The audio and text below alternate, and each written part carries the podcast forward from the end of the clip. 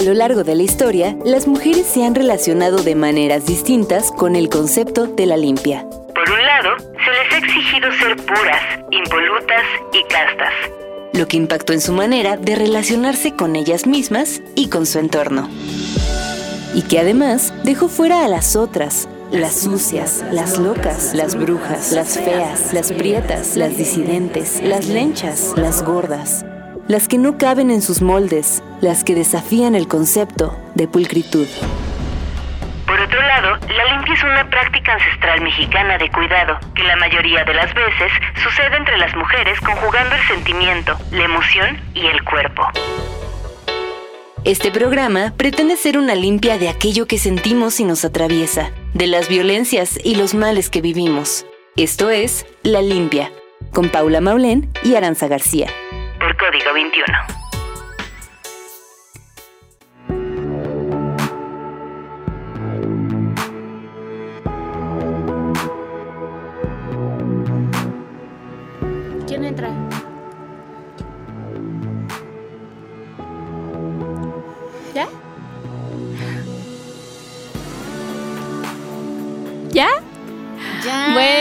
Tardes, tengan todas, todos y todes ustedes, nuestros radioescuchas de confianza. Perdón por esa entrada, pero es que no entendía las señas que me está haciendo Pepito. Ay, no. Un, un no se disculpón, puede. un Programa disculpón. tras programa. Ah, se te lo hago regaña, mal, Se lo te hago y mal. ahora entras con un ¿Saben ya. qué? Cada vez lo voy a hacer peor. y oigan, recientemente nuestros televidentes. Sí, hola. ¿Cómo están? Qué gusto. Eh, pues bienvenidos a todos ustedes que semana a semana nos vienen acompañando en este bonito proyecto que Ara y yo junto con Pepito, que a veces no le entiendo a O sus sea, no este Pepito. pero sí a mi tocayo junto a nuestros invitados y ustedes que nos están escuchando o viendo, hemos construido con mucho amor desde hace unas muchas, muchas semanas ya. ¿Cómo estás, amiga? 52. ¿O cuántas dijimos? No mames. Ay, 44. 44. 40. ¿Y sabes qué estaba viendo? Que en los primeros episodios yo estaba pelona. Sí, luego tuviste trenzas y... No, sí, aquí no. trenzas. Aquí. Claro que sí, es tenemos cierto. fotos. Ustedes no lo van a poder ver, pero queda en nuestras memorias. Y... mm, no sé ¿Qué, cómo estás? ¿Yo? Sí. Yo estoy bien. La neta estoy, bueno, se habrán dado cuenta de que hoy no es miércoles. Ah, sí, para empezar, cambios. Exacto. Cambio, cambios extraños que hay en mí. Y llegamos así justito para el eclipse y los cambios. Renovando, la limpia renovada. Perfecto. Eh, bueno, eso, la vez pa- el último episodio yo les había dicho que los miércoles a las 4 de la tarde iba a ser el programa en radio, pero les mentí. Va a ser el jueves a las 4 de la tarde. Eh, nuestra- vivo. En vivo. Y en la tele sale con una semana de diferencia. Y, o sea, igual no pasa nada. Hay muchos episodios. Si usted tiene ganas de limpiarse, aunque no estén en la tele, en todas nuestras plata en todas las plataformas de eh, podcast pueden encontrar la limpia, que su Spotify, que su Oye, como que tal viste el mensaje que te compartí de esta chica que nos decía, ya yo en mi tercera limpia del día, Ay, ¿qué tal? Sí, besitos para esa persona. Te no sé quién eres, pero te quiero. Sí. Oigan, nos extrañaron. La semana anterior no hubo episodio nuevo de La Limpia porque esta señora, Arita, se fue de gira por el norte del país, pero Éale. retransmitimos y regresó bien norteña, mi Claro, amiga. morrita. Hace rato estábamos platicando y me decía, pues haz lo que quieras, pues es tu programa, pues. Es que sí se pega. Sí, Al es que es chile sí se pega bien macizo el acento del norte. Sí, a mí me gusta, a mí me gusta. Comí delicioso, ¿Sí? Hermosillo está bien ¿Qué fuiste a hacer? Cuéntanos. Fui a dar un taller de periodismo De y a un evento y a recibir un premio de periodismo Sí, también. mi amiga, muy bien. Y bueno, retransmitimos eh, la semana pasada el primer episodio donde platicamos de qué va este proyecto, que es una limpia real en términos ritualísticos. Y pues eso, sí, por alguna Con una bruja mexicana, he de Con decir. una bruja mexicana que se llama Paola Klung. Klung. Ajá. Klung. Y que, bueno, quizás no debería decirlo, pero es- vamos a intentar que vuelva. Que vuelva. Ajá. Sí. Que hagamos una segunda parte con ella. Y bueno, pues después de 43 episodios nos dimos cuenta de que nunca habíamos hablado de los vatos, o no propiamente por lo menos. Obviamente los hemos mencionado porque son parte de nuestras vidas, porque es importante para nosotras, incluso desde una postura política, construir relaciones distintas a como nos enseñaron con ellos, con los varones, o por lo menos lo intentamos. Em, y creo que resulta muy interesante que incluso en este programa, donde queremos cuestionar un montón de cosas y limpiarnos de lo que nos incomoda y nos duele, eh, y aunque hemos dicho que las relaciones de pareja no son el centro de nuestras vidas, también hemos mencionado a los varones principalmente desde una situación de pareja y no desde otros lados como la amistad. Em, sí. Dale. No, qué fuerte, chica, qué fuerte. Nunca habíamos tocado el tema de los vatos y acá bien deconstruidas nosotras, pero siempre que los hemos mencionado han sido nuestras Como parejas. nuestros novios y exnovios Y y, ligues así. Ujú.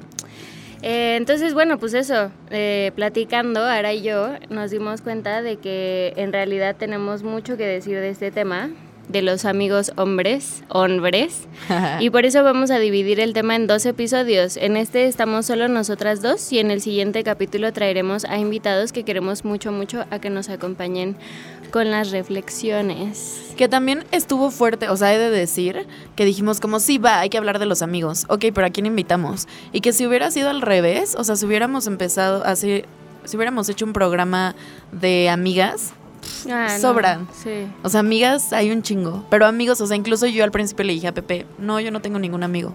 Sí. Después me Este, dijo que sí. Y luego Pero- dije, bueno, tengo uno. Tengo uno que va a venir la próxima semana. Yo sí pensé automáticamente en alguien, pero tampoco es como que, o sea, como que si hacemos un episodio de amigas, yo tendría que elegir.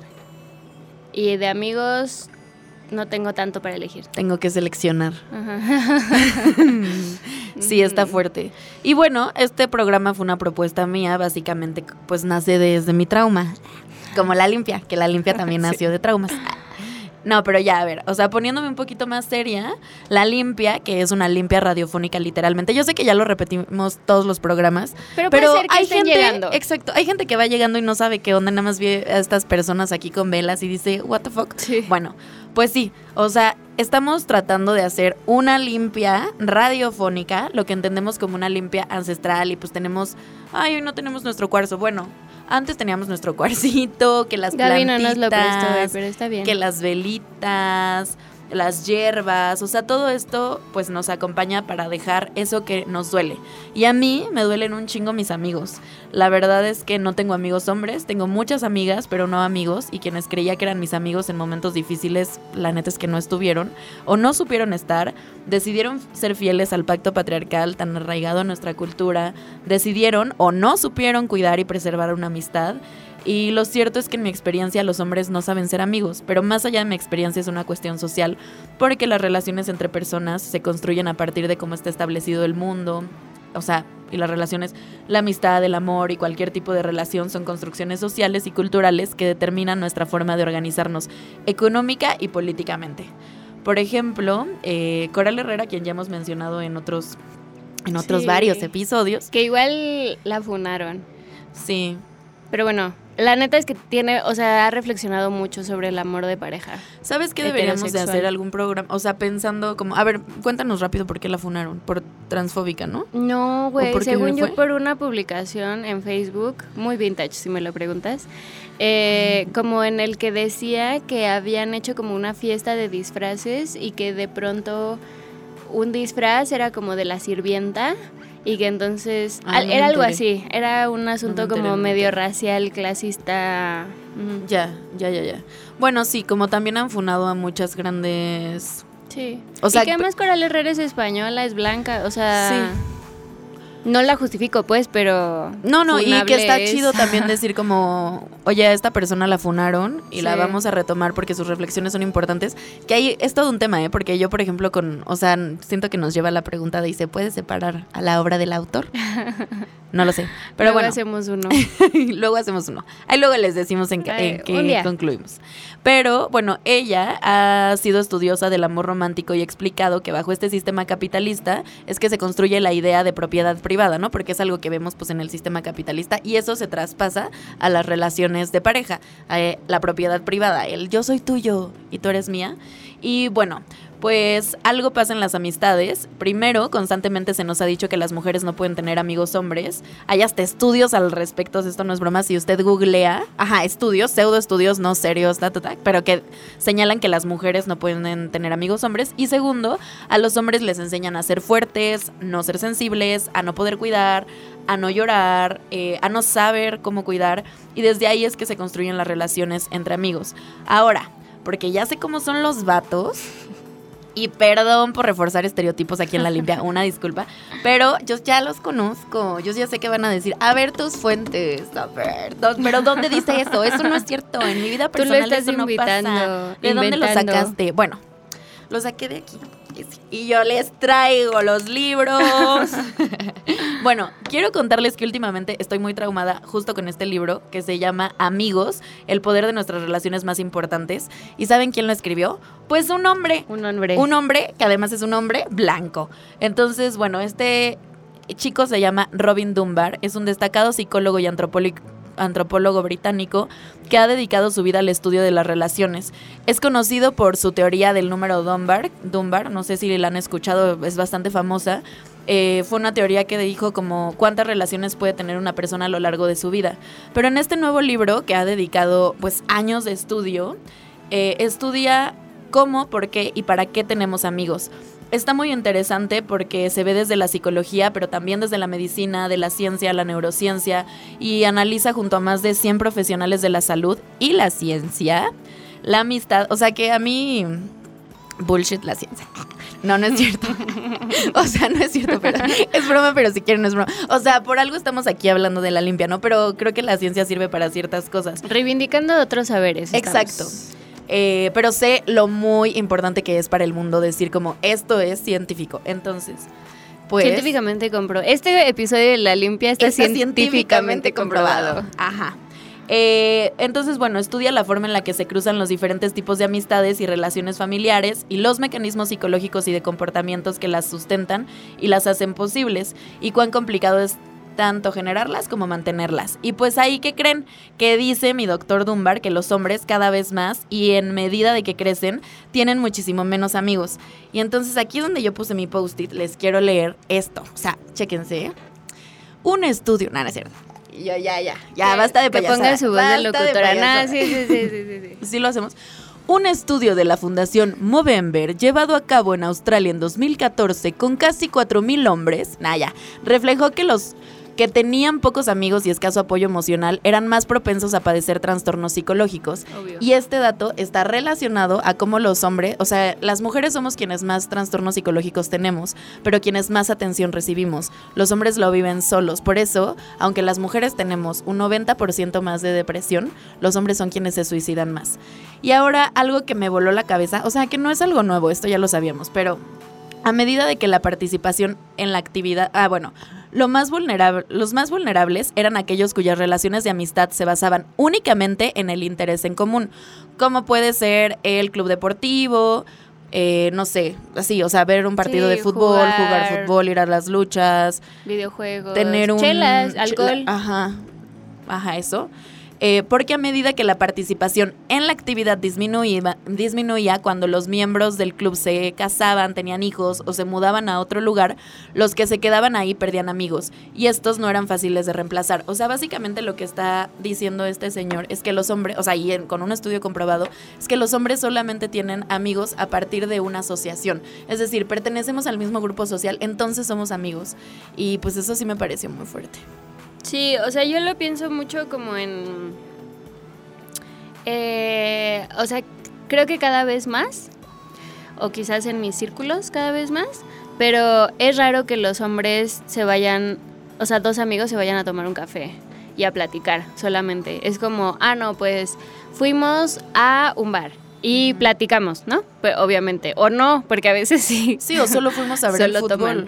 O fuimos a ver el fútbol, o fuimos a lo que sea, ¿no? O sea que, a ver, obviamente estamos partiendo de estereotipos y obviamente estamos... Y de generalidades. Exacto, estamos generalizando y qué bueno si usted tiene una relación, este...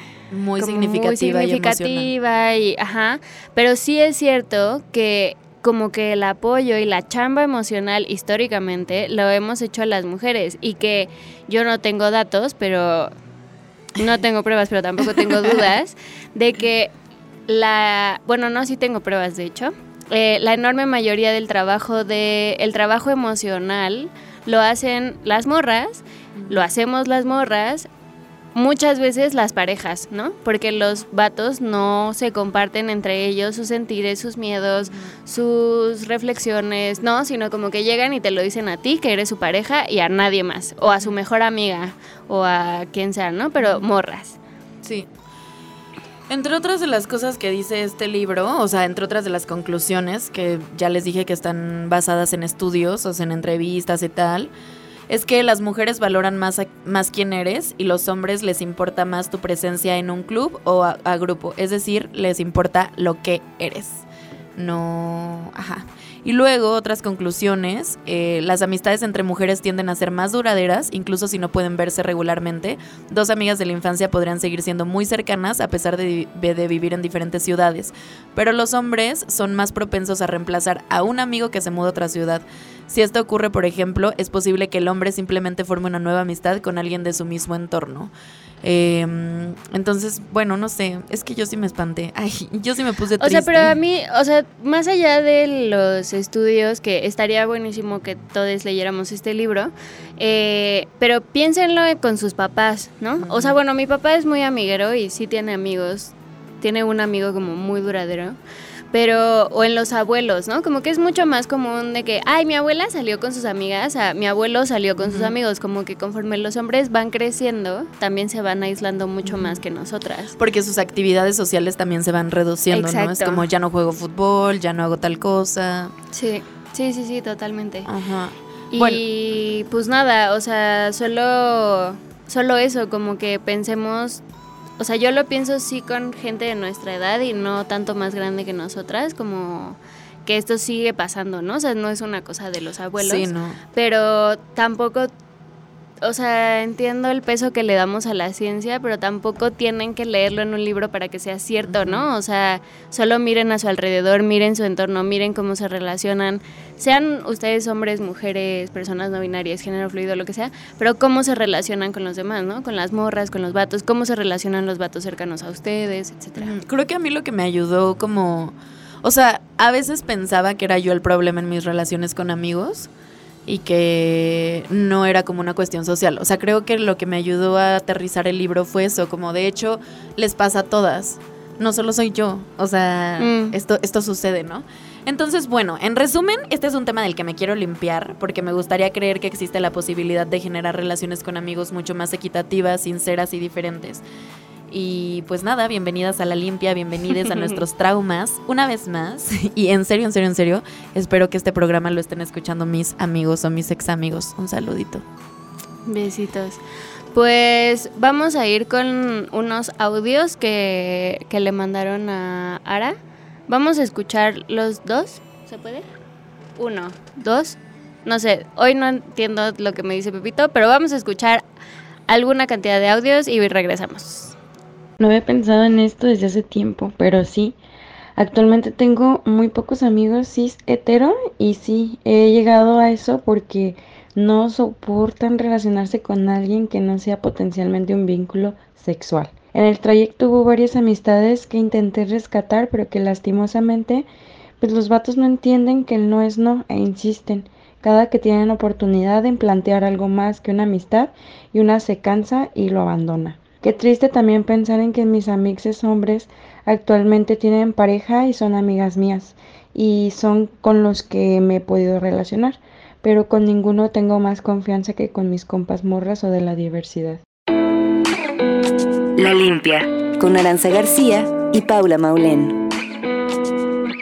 A mí lo que me pasa con relaciones de amistad con hombres es que siento que muchos de ellos no saben cuidar, no saben regar la plantita de la amistad, no saben cuidarte, eh, contenerte, decirte cómo estás, amiga, aquí estoy. O sea, muchos de ellos de verdad no saben relacionarse de esa forma porque tampoco se pueden relacionar así con ellos mismos, ¿no? Me ha pasado que tengo, o bueno, tenía amigos que solamente podían decir lo que sentían en la peda, ¿no? Y que se descargaban y nadie más sabía cómo se sentían porque ni siquiera podían decir en voz alta con sus amigos cuáles eran sus sentimientos, ¿no?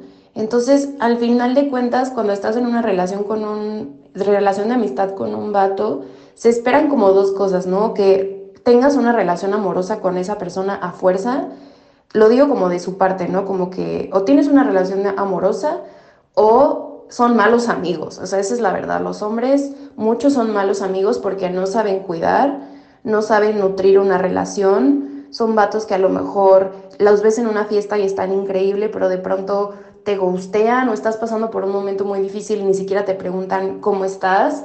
Y es muy confuso y es muy cansado, te drena energía y necesitas casi que casi compensar lo que ellos no te dan, ¿no? Y justo las relaciones de amistad son, para que dos personas den y construyan. Y yo lo que he sentido es que con vatos no puedo construir relaciones de amistad porque no se vulneran, no son sensibles, no tienen responsabilidad afectiva y lo que más tristeza me da es que siento que muchas veces no es porque no quieran, sino porque nadie les enseñó como vatos a relacionarse con emociones, más allá que no sea justo tener una relación amorosa, que también eso lo hacen un poco mal, pero sí, eso. Lo que nos duele. Acabamos de escuchar dos audios que Ara y yo nada más los escuchábamos y era como, no, qué fuerte, no, es que eso está, es, no manches. Entonces, bueno, pues vamos a empezar con todo esta limpia. Nos dimos cuenta también de que un poco este tema de los amigos se relaciona mucho con la masculinidad, en el fondo. Entonces, eh, por eso dividimos el episodio en, dos partes, ¿no? Como para sacar un poco, para limpiarnos como de lo que nos molesta, de, los amigos, de la masculinidad, de cómo se construyen las relaciones y después traer los a ellos y rostearlos aquí. no es cierto, no es cierto. Pero, y después reflexionar en conjunto, ¿no? Con ellos también. Em, y ahora, bueno, hacía unas anotaciones aquí importantes de cosas como que nos brincan, ¿no? De, de estos audios. De inicio, eh, esta parte de como no tener amigos cis hetero. ¿Podrías como explicarnos un poco y por qué te parece tan fuerte? Sí, o sea, porque justo como tiene mucho que ver con la masculinidad, en realidad pues todas las disidencias, es decir, hombres gays, personas trans, pues como que resiste, o sea, no, no, ¿cómo lo puedo decir? Como que es que no encuentro la palabra, o sea, no quiero decir lucha, no quiero como como que enfrentan el, el sistema de, de masculinidad hegemónico. Ah, ¿Confrontan? Confrontan. Y yo eso, es que el COVID me dejó estúpida. No, en serio se me olvidan conceptos. Sí, a mí también. Y yo eso que tenía aquí. Sí, o sea, todas las disidencias y las personas trans y los hombres gays, o sea, todas las personas queer, vaya, confrontan el sistema de masculinidad hegemónica.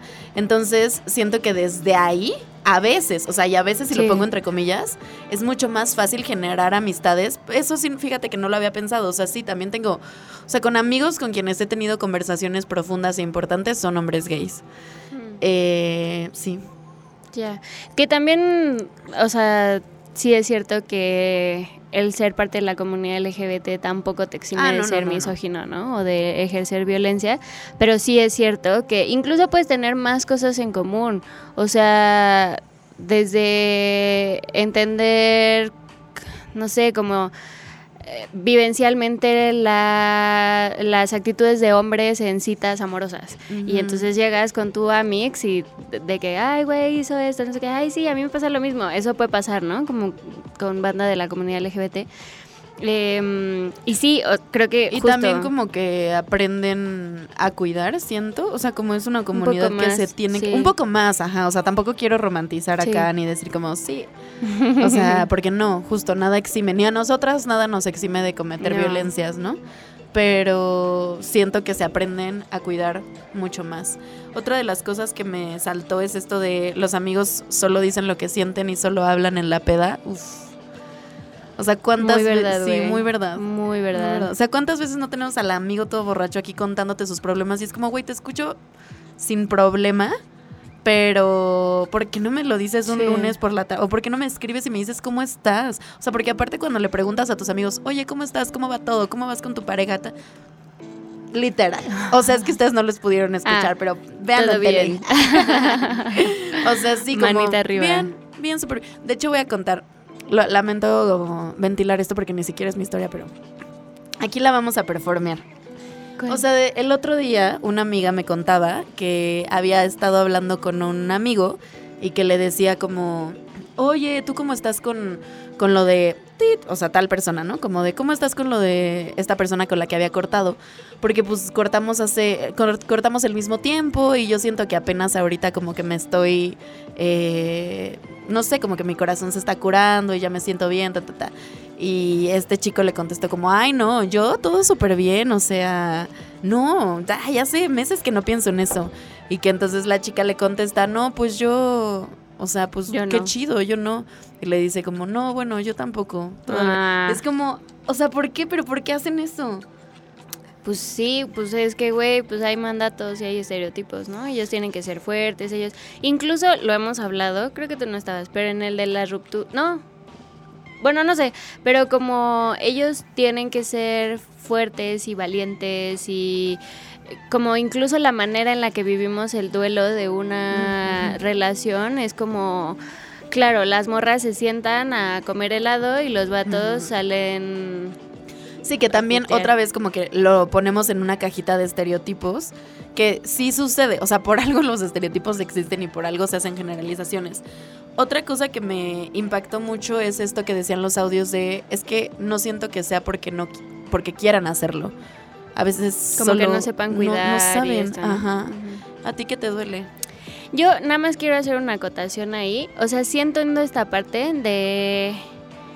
eh, o sea, entiendo que esta persona que nos mandó el audio haya dicho como, güey, yo no puedo tener relaciones de amistad con hombres porque no saben cuidar, porque yo no les doy ese crédito, la neta. Porque mí- yo siento que lo que pasa mucho con los hombres es que les repitieron tantas veces que eran tontos o que eran unos pendejos, güey, que se la creyeron, pero yo no les doy ese crédito. Entonces, a mí sí me responden, güey, y yo no les voy a pasar que no sean responsables y yo no les voy pero a es que se pasar vuelve muy cansado. Sí, y además pierdes a mucha gente. Eso es la verdad. Y eso es algo que a mí me duele mucho. O sea que cuando empezamos a... Creo que cuando empiezas como a cuestionar estas cosas y empiezas a politizar tus relaciones, de pronto hay relaciones que no se dejan politizar, ¿no? Hay personas que no le entran a esa parte y... mm, y no porque no le entren al movimiento, no quiero que se entienda eso, ¿no? Sino como empezar a cuestionar cosas, ¿no? O sea, como, güey, ¿por qué no me dices cómo estás a menos que estés ahogado de borracho? ¿Por qué cuando te pregunto al día siguiente de la peda como, oye, pero a ver, vamos a platicar un poco más de esto, tú dices que no te acuerdas o de plano te cierras o eso, ¿no? O sea, como... ¿O por qué no pre- me preguntas cómo estoy? Sabes que estoy pasando por un momento difícil. ¿Por qué Que no mandas un que a mí eso me ha pasado, que son más propensos a así preguntarte Y desaparecer. No, no, no, o sea, como preguntarte y decirte cómo estás, no sé qué, sí. Muchas veces me ha pasado que es como, oh, no, lo siento mucho y después ya no saben qué hacer, pero bueno, preguntaron. pero cuando tú les preguntas, a- o sea, como el momento de compartir, de abrirse, de vulnerarse, ahí es donde hay como un- una falla, ¿no? Em, a mí me duelen muchas cosas. Ahí les va, porque hoy me voy a limpiar, ya de veras. Eh, primero me molesta mucho el cuestionamiento, como muy, siento que es como muy del... Iba a decir algo que no está bien, pero... Como el cuestionamiento de si los hombres y las mujeres podemos ser amigues. Ajá. Me choca eso como de esa pregunta que además se sigue dando, que como que se sigue debatiendo Que cuando... es machista, que es misógina. Güey, porque parte de muchos supuestos que no Sexista. son ciertos. ¿no? Empezando por la heterosexualidad obligatoria, porque, o sea, preguntar como hombres y mujeres pueden ser amigos, significa que quizás no porque se pueden gustar, ¿no? ¿Y qué pasa con la banda homosexual? ¿Y qué pasa con la banda bisexual, güey? La banda bisexual no podemos tener amigos porque no queremos coger a todo, ¿no? O sea, como nada que ver, ¿no? Eh, y también me molesta mucho la hipersexualización de las relaciones. O sea, como, ¿por qué yo no voy a poder relacionarme con otra persona sin tener ganas de meterme a la cama con esa persona? O sea, Que además luego, no sé si te ha pasado, pero... O sea, sí, como que a veces los amigos confunden eso, ¿no? Es como, güey, pensé que éramos amigos. no te quiero besar, no quiero salir contigo, no. Güey, como esto, es que hace mucho tiempo, de hecho, cuando nos propusieron hacer este proyecto, habíamos hecho una sección en un programa de radio de la Friend Zone. ¿Te ah, acuerdas? sí, es cierto. Ajá. Y entonces eh, justo reflexionábamos sobre eso, o sea, como, como muchas veces entendemos el sexo como una, o sea, el sexo coito, como una moneda de cambio, como, o sea, como estos argumentos de, güey, pero yo la escucho, güey, salgo con ella, la abrazo, Como, este... Gracias por ser un ser humano decente, Exacto, mínimamente Gracias por ser un amigo, güey. Pero Mm. entonces, como eres todas esas cosas, te tengo que pagar con el sexo. O sea, como, y si no quiero, entonces te frenzoneé y entonces yo soy ojete. Entonces, ¿no? ajá, soy Summer de... De 500 días con ella. Porque Summer no era la mala, ¿eh? No, no era la En esa película Summer no era la mala. Y pues nada, o sea, a mí me molesta mucho, mucho esa parte, ¿no? Y en ese, un poco en ese mismo tenor, pues habrán de saber que quien me violentó a mí eh, era un güey que yo pensaba que era mi amigo. Y pensé que estando cerca de él estaba a salvo y no sé si me equivoqué o si él se aprovechó de esa cercanía. Eh, no lo entiendo y no sé si lo quiero entender, pero pues eso, confiar en alguien desde una relación que yo estimo tanto como la amistad y que se haya utilizado esa cercanía para hacerme daño es algo que no sé si algún día me deje de doler. Eh, no por él propiamente, sino por el daño que implicó esa violencia. Y mm, Gracias por compartirlo y dejarlo aquí en los micrófonos. Gracias, amiga.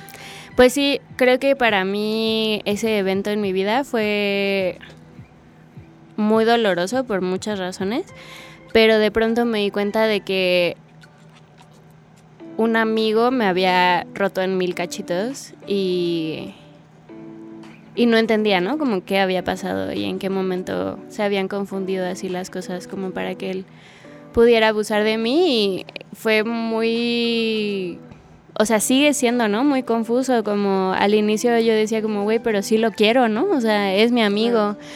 Eh, yo pensaba siempre como, yo tengo tres amigos, ¿no? Ro, que va a venir la próxima semana, Patricio y Diego, ¿no? Diego Olivares, saludos. Y Diego me agredió, ¿no?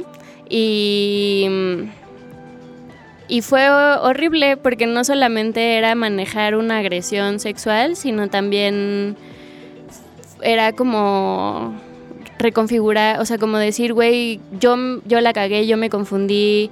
O, y más allá de esta experiencia en concreto, que tampoco quiero entrar en detalles con eso, pero ¿qué onda que las amistades son un foco rojo de abuso entre hombres y mujeres, ¿no? Porque esta es una historia que se repite sistemáticamente, güey. O sea, estábamos en una fiesta y me quedé dormida, me fui a dormir a su casa, no sé qué, y cuando desperté, este güey estaba haciendo no sé qué, eh, lo que sea, ¿no? O sea, como, ¿qué onda que esa confianza... Ajá, o sea, ¿qué onda que los amigos siguen abusando sexualmente de sus amigas en espacios que se supone que son de confianza? O sea, ¿y qué onda que es 2023 y seguimos teniendo que hablar de eso?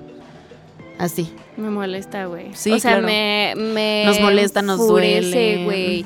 Porque además, en muchos de esos casos, es como, tú te sentaste a escucharme a mí hablar de esto, güey.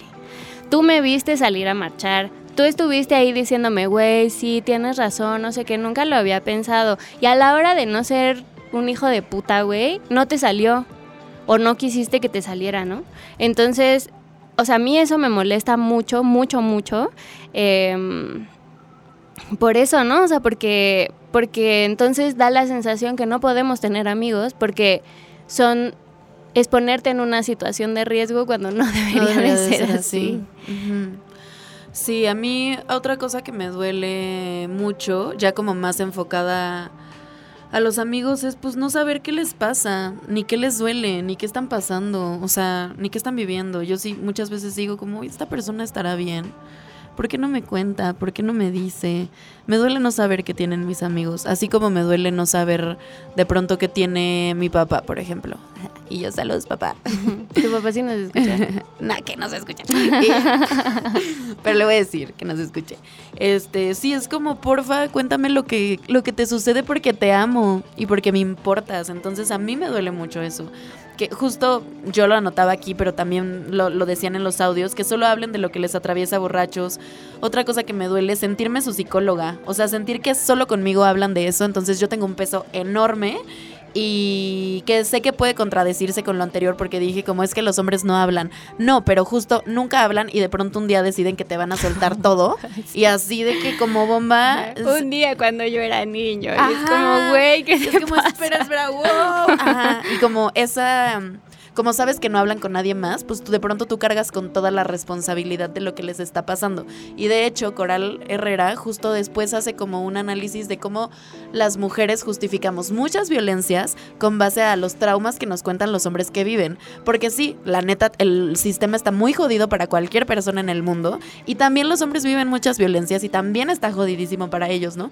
Y lo que explica Coral es que muchas veces nos sentimos culpables y entonces dejamos pasar ciertas dinámicas, no quiero decir violencia, ciertas dinámicas que son violentas. Em, me duele que no estuvieran mis amigos, que no me cuidaran, que no se quedaran, tratar y tratar y tratar de tener muchas conversaciones, que esto que decías tú como de yo la neta no les compro que sean tontos, o sea, el mundo les dijo que son tontos. Y yo digo como sí, pero por otro lado, no tienes una idea de la cantidad de veces que traté y traté con mis amigos, sobre todo en estos meses que han sido súper difíciles para mí, como de, oye, o sea, de hecho hablé con uno de, los que yo consideraba mis mejores amigos y le dije como, aparécete ya, güey. O sea, esto pasó hace tres meses y no me has mandado ningún mensaje, me siento mal, estoy un poco sentida contigo, ¿por qué no me has escrito? Porque, ¿sabes qué me contestó?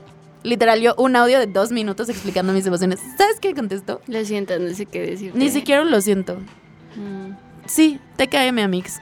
TKM, güey. Y yo, TKM, TKM. Obviamente TKM, pues por eso te estoy reclamando. Porque, ¿qué, qué es eso de TKM? Y estoy segura que si le hubiera mandado ese mismo audio a cualquier amiga con la Ah, que no. tengo una mínima relación, ni siquiera una relación cercana, me hubiera dicho, no manches, lo siento, ¿cómo puedo estar más presente? ¿Cómo estás? Ajá, o sea, entonces yo a mí me duele mucho, o sea, y creo que este dolor, específicamente en este episodio, es un dolor que va acompañado de mucho enojo y mucho coraje. Estamos muy enojados. Ajá, como de ya estoy cansada de cuidar. Entonces, pues eso, estoy muy cansada de tratar y tratar y tratar, de tener amigos, de tener muchas conversaciones, de decir lo que siento y que sean una pinche pared.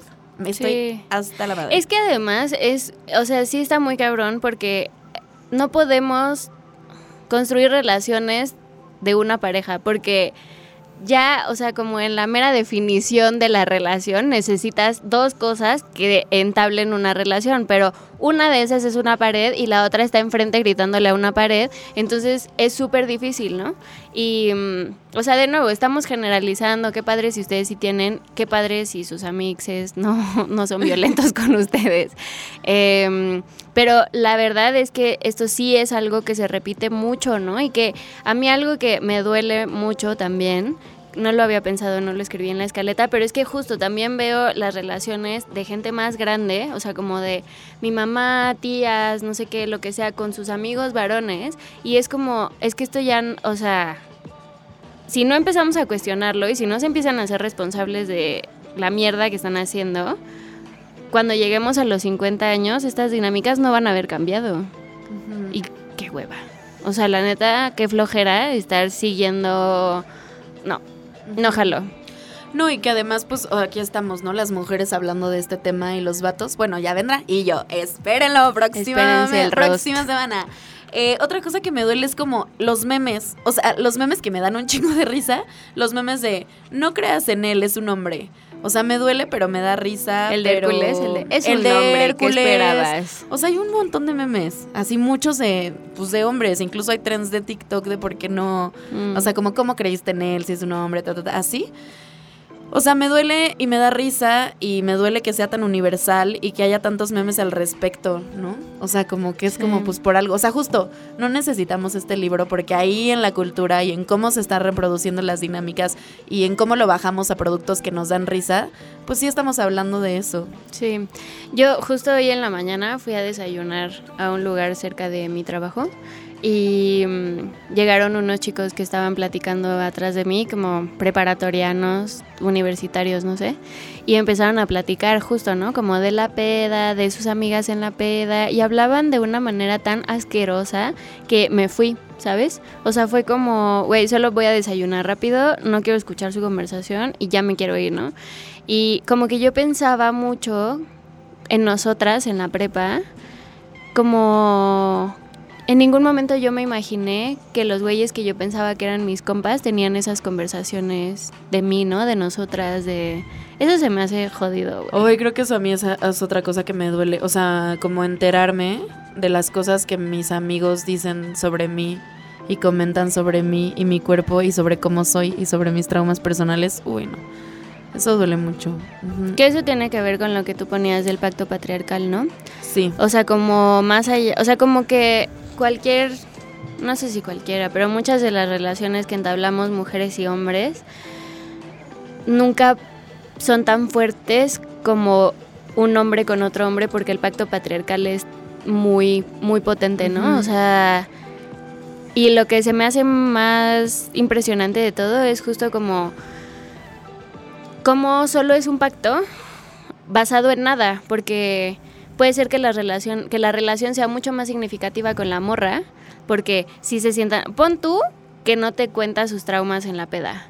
Pon tú que sí hablan, que sí salen por cafés, que sí lo que sea, pero si hay un momento de decisión de hay que romper el pacto patriarcal, le tengo que decir a mi amigo que se pasó con esta morra, tengo que mar- marcarle, pintarle línea, güey, tengo que... No, eso no va a pasar aunque mi relación con la morra esté mucho más trabajada, formada, fue fuerte, ¿eh?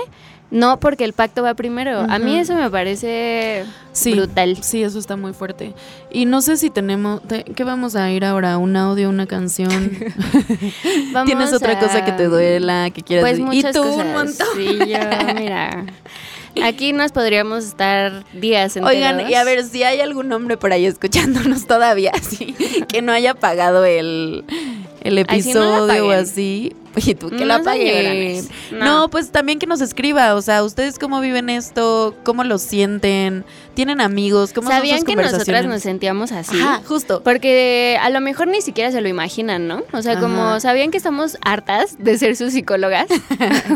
Que, bueno, nos pueden encontrar en nuestras redes sociales como... Yo en Twitter estoy como Paulen, Y yo y- como... Ah, no. Aranza la guapa estás tú. ¿Y qué ibas a decir? Nada. Ah, bueno, pues ahí, y yo, ahí escríbanos. y ahora sí, ¿qué tenemos? Audio, canción, canción, audio. Audio. Y yo, vamos a escuchar lo que Pepito, nuestro Decida. productor, quiera y regresamos. Bueno, algo que me duele de relacionarme con hombres es que inevitablemente llego a gritar.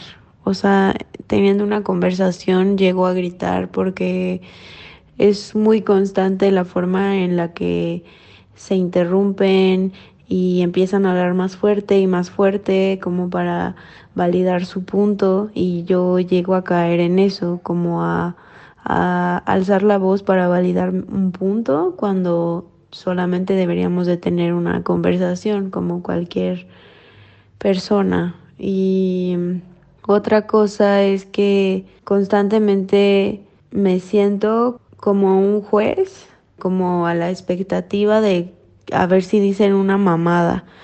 Como, ajá, como un pinche policía de tránsito que está buscando a alguien que no ponga las direccionales, como, ah, te caché, eres macho, o ah, te caché, eres bien misógino, o ah, te caché, eres bien transfóbico, o no sé, o sea, como que siento que eventualmente yo soy ese vigilante de la conversación y es muy cansado.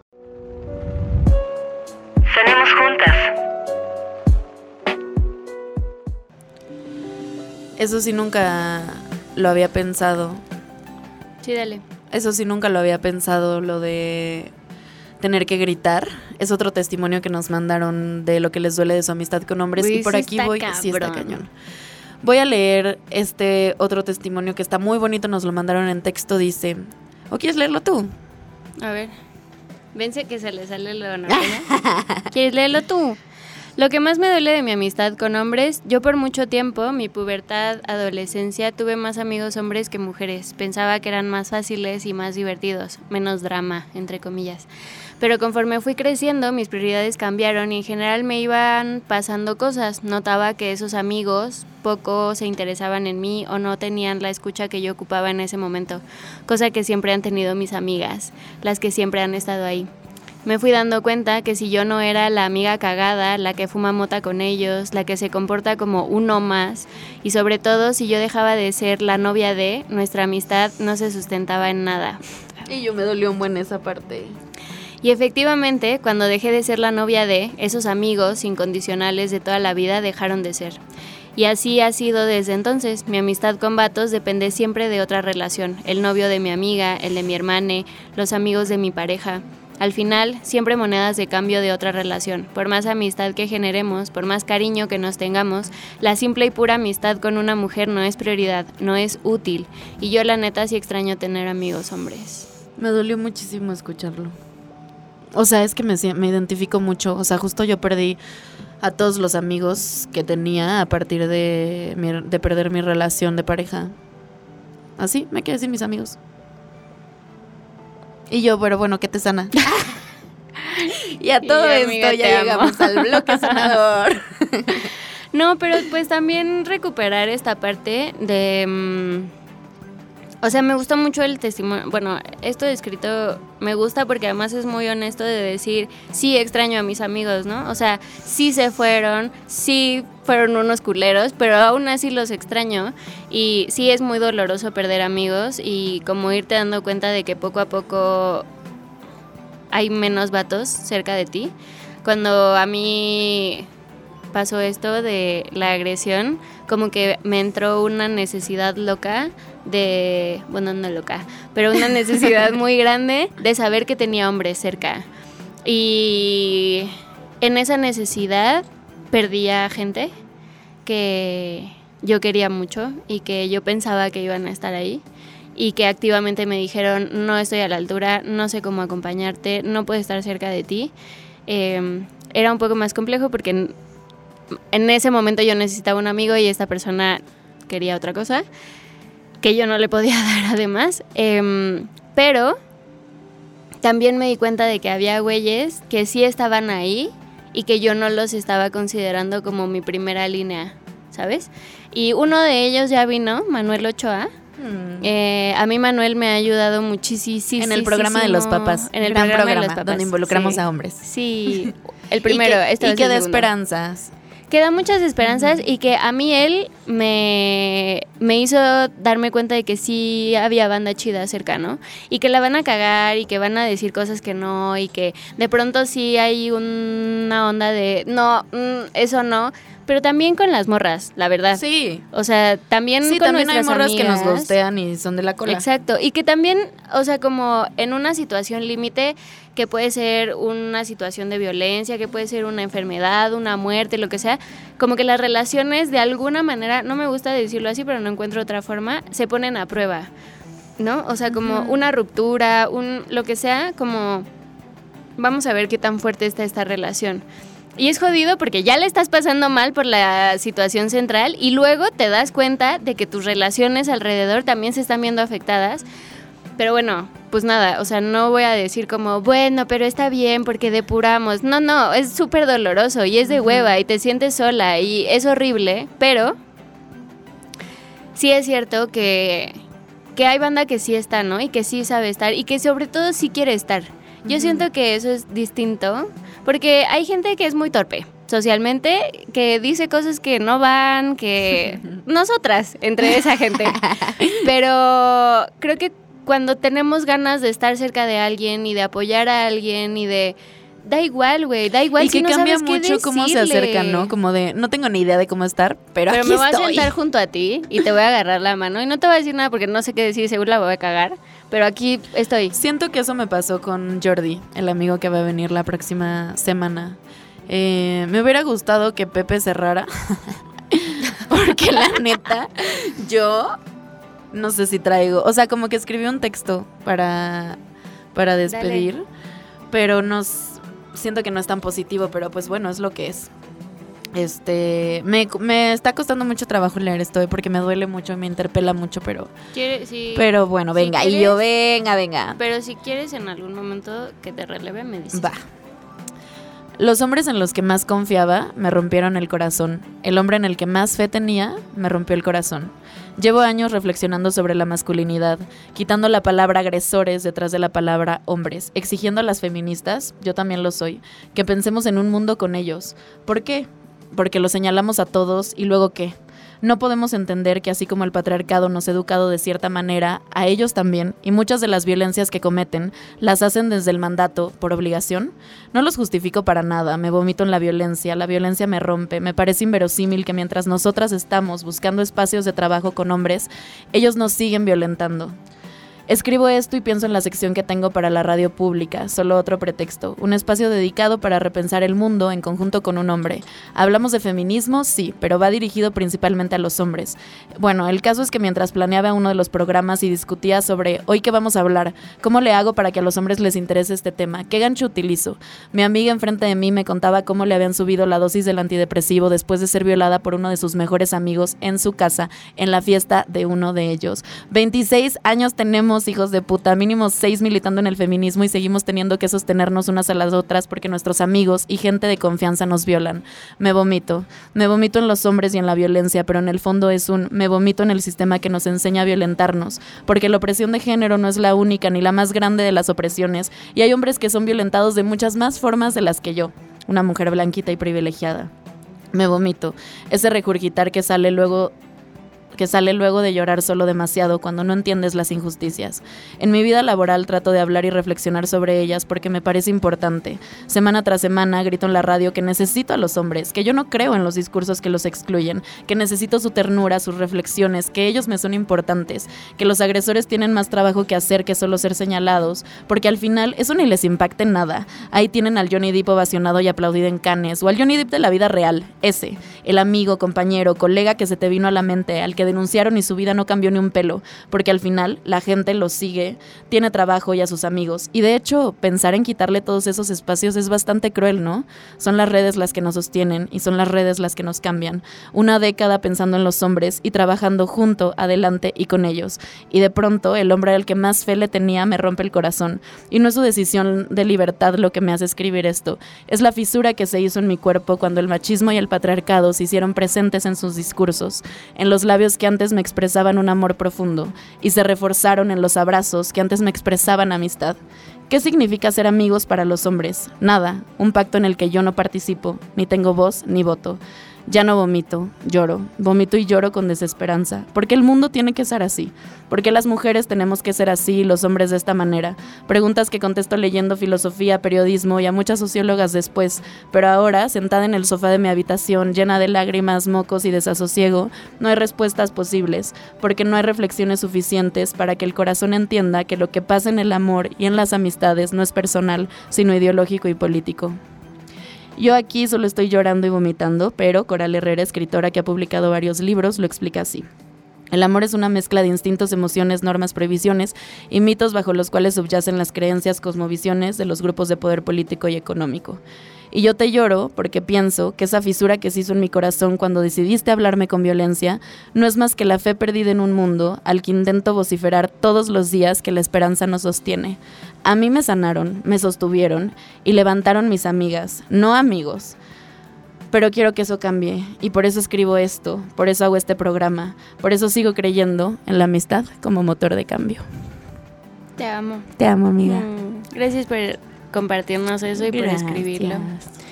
Yo creo que sí es una nota arriba para Sí, terminar. O sea, creo que en el fondo nos duele tanto que solo es como, o sea, creo que este es un buen espacio para decirles que queremos tener amigos hombres, que queremos relacionarnos con ustedes, que queremos que nos abracen, que queremos que nos escuchen, que queremos que, que queremos confiar en ustedes, ¿no? Pero sistemáticamente nos han demostrado que no podemos hacerlo, pero ya estamos cansadas de que eso pase. Entonces, por favor, si usted es un hombre chido, sea nuestro amigo.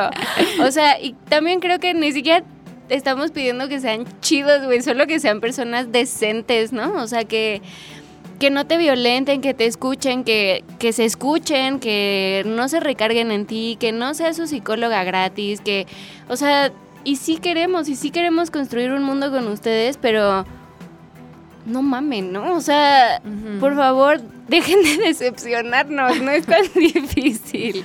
Sí, no está, y yo, miren, la vara está, pero en el, suelo. el suelo, hermanos. O sea, de ahí para arriba, todo de ahí para arriba. Y yo, si eres un hombre viendo esto y quieres amigas, escríbenos. llámanos.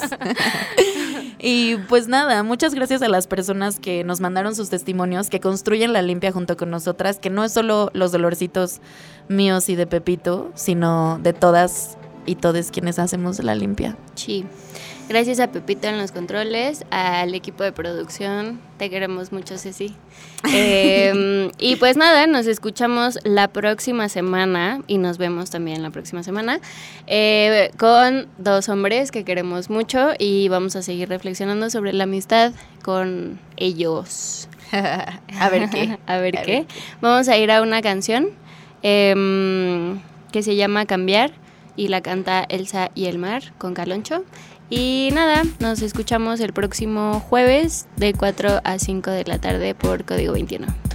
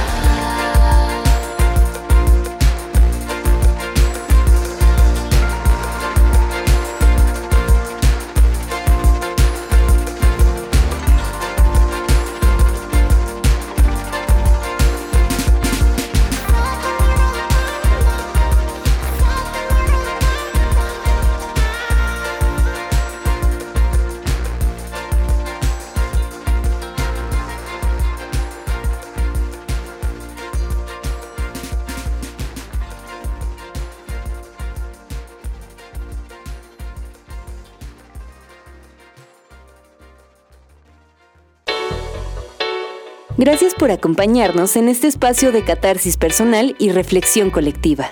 La limpia. Un espacio para sanarnos en colectivo. Código 21. Suena la ciudad.